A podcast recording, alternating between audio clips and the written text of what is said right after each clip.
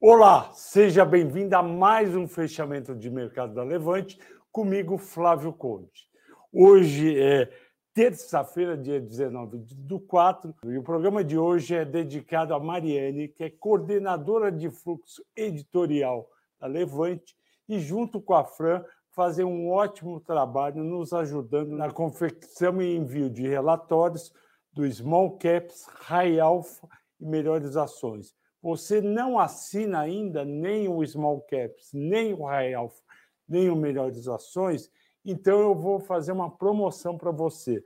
Você vai ligar para o Maurício, que é da área comercial, no telefone 94 936 0149. O telefone é 94 936 0149.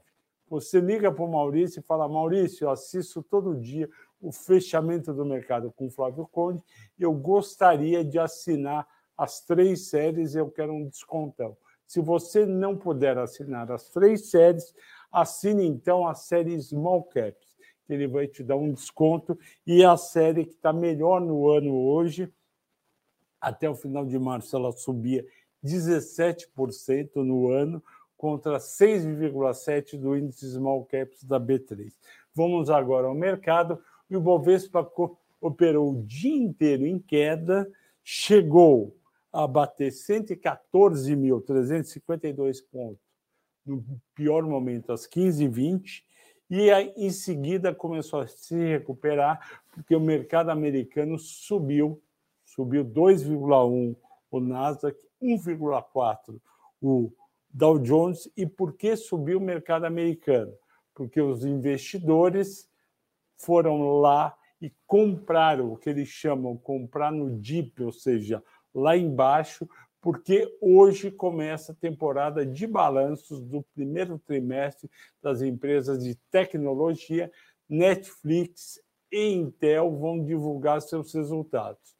A Intel, eu acho que vem um bom resultado, já a Netflix, a chance de vir um resultado ruim com queda de assinantes é muito grande. E no final, o Ibovespa fechou a 115.057, caindo 0,55%. E por que, que a Bolsa Brasileira, de novo, descolou da Bolsa Americana, indo na contramão?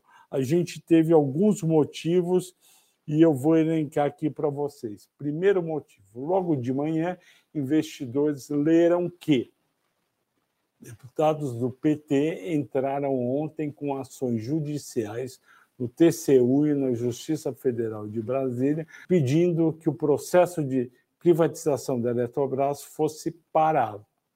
E aí os investidores viram aquilo, venderam as ações, as ações caíram 4,4 Eletrobras ON, 3,3 a Eletrobras PNB. E à tarde, o ministro do TCU, Vidal do Rego, pediu vistas no processo. Essas vistas podem demorar até 60 dias, o que impediria o processo de privatização. A Vale também abriu caindo hoje, 1,5, fechou com 3,2 de queda, R$ 87,68 em função não só da queda do preço do minério de ferro pelo segundo dia consecutivo, mas também que ontem não foi aprovado um acordo de reestruturação da dívida da Samarco, onde a Vale e a BHP Billiton são sócios. Os credores não aprovaram, os investidores, obviamente, não gostaram. Também caíram Itaú com 1,7, Bradesco com 1,3, com parte dos investidores reduzindo o posicionamento, achando que tá, o cenário está um pouco mais arriscado. Eu discordo desse movimento de Itaú e de Bradesco. Eu acho que a bolsa já caiu bastante, já furou 115 mil, que era um suporte importante. Não dá para prever se continua a queda ou não, mas eu não diminuiria a posição nem Itaú nem Bradesco se eu tivesse em carteira, e tem nas nossas séries, tem o Itaú em duas carteiras. Destaques de baixa. CEMIG, 5,8 de queda, Eletrobras, como eu já disse, 4,4. Carrefour caiu 4,3. Por quê? Porque o JP Morgan reduziu a recomendação de overweight, ou seja, para ficar acima do, do mercado em ações para neutro. E aí tem gente que realmente segue os gringos pulando da onde eles mandam pular e vender as ações. Banco do Brasil, que vinha subindo nos últimos dois dias, o pessoal realizou um pouco, que é o 3,5.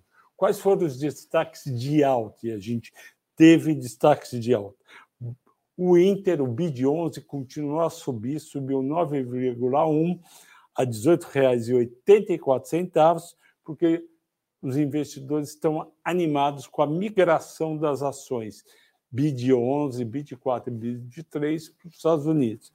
Eu acho que, sinceramente, isso muda pouco e não faz sentido subir tanto. Mas BR Malls subiu 7,6% a R$ 9,42, com investidores animados com a terceira proposta de fusão entre a Alliance Sonai e BR Malls. Por quê? Porque o conselho da BR Malls aprovou hoje de manhã que fosse estudada essa terceira proposta. Nessa terceira proposta, eu já estou adiantando o que eu vou falar nos destaques da Levante, nessa terceira proposta, o que, que acontece? O prêmio sobre o preço do dia 18, o preço de ontem, é de 12%. E, os, e todas as ações de BR Malls iriam representar 55% da nova empresa, que é a fusão Alliance Sonai mais BR Malls. Ia virar uma grande empresa de shopping center e aumentou a probabilidade de realmente ser aceita. E a terceira proposta, agora uma proposta melhor, a chance aumentou bastante, mas nada é garantido em ações até que seja batido o martelo. A soma 3 subiu 6,9 a R$ 14,36, com o mercado animado com as vendas do primeiro trimestre, seus resultados, porque as lojas da Soma Animale, Maria Filó e outras seriam menos afetadas por conta de inflação alta e juros altos. Então, subiu pelo. Acho que foi o terceiro ou quarto dia consecutivo. O JHSF subiu 6,2% por causa dos resultados do primeiro trimestre, os investidores estão animados, e a TOT subiu 5,5%. 5,5% a R$ 36,01, recuperando a queda de ontem. E ontem eu falei que essa queda de TOTS estava errada, não tinha sentido, hoje recuperou e também ajudou o Nasdaq subindo 2,5%. Vocês pediram, assinantes da Levante, que eu falasse de BID 11, BR Malls, BID 11 teve 40% dos votos, BR Malls 39%. Eu vou falar das duas.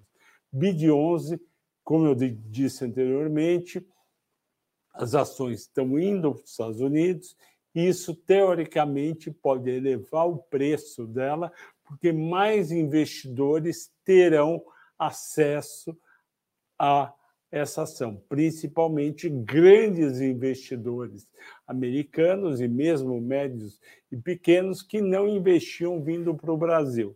Eu acho que essa tese faz sentido na teoria, mas na prática eu acho que não é assim, porque os grandes investidores já analisaram BID, já analisaram Nubank e já fizeram é, o seu valuation e sabem se deve entrar ou não.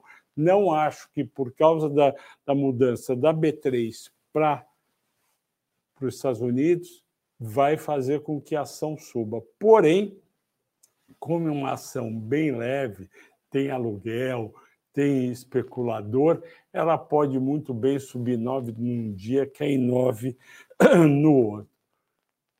O que interessa em Banco Inter são os resultados. Né? Eles já divulgaram as prévias operacionais, o número de clientes desacelerou o crescimento, então isso preocupa, porque ela estava sendo precificada num nível de empresa de crescimento. Se o crescimento vai ser menor, portanto, as pessoas, os investidores vão olhar mais para os resultados. Isso porque numa empresa de grande crescimento, você fica olhando só a linha de receita e número de clientes para depois dar peso se teve lucro, qual foi o retorno sobre o capital investido, qual foi o retorno sobre o patrimônio líquido, o famoso ROI dos bancos. Agora, crescendo menos, quando saiu o resultado em abril do, de como foram o primeiro trimestre da BID11, do Banco Inter, aí sim o pessoal vai no resultado e não no crescimento, e, portanto, o Banco Inter corre perigo. Por quê? Porque o resultado não é animador, ou não tem sido animador.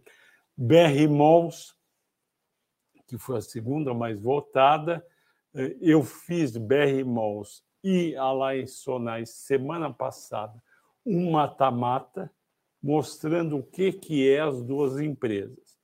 Coincidiu que logo depois do mata-mata veio essa melhora da proposta. Podia não vir, ou podia levar é, meses ou semanas para vir a terceira proposta. Veio ontem, saiu hoje, e, portanto, eu vou mostrar para vocês no mata-mata de amanhã o que seria a fusão entre BR Malls e Alliance Sonai. Como eu gosto de vocês que me assistem todo dia aqui no fechamento, eu já vou adiantar é, parte da análise e eu digo para vocês: vai ser criado um gigante de shoppings.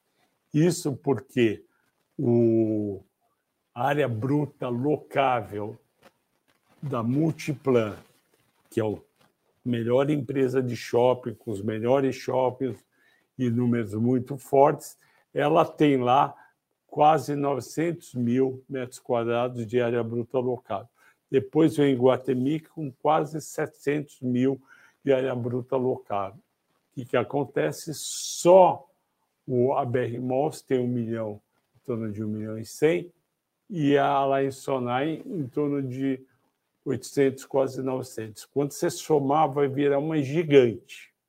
E essa gigante vai poder fazer o quê? Vai poder juntar a administração e atacar os pontos que podem estar fazendo com que ou a BR Mãos ou a Sonai estejam com mais despesas do que poderiam estar. E juntando as duas, tem milhões de reais para serem transformados em resultados para você, para o acionista.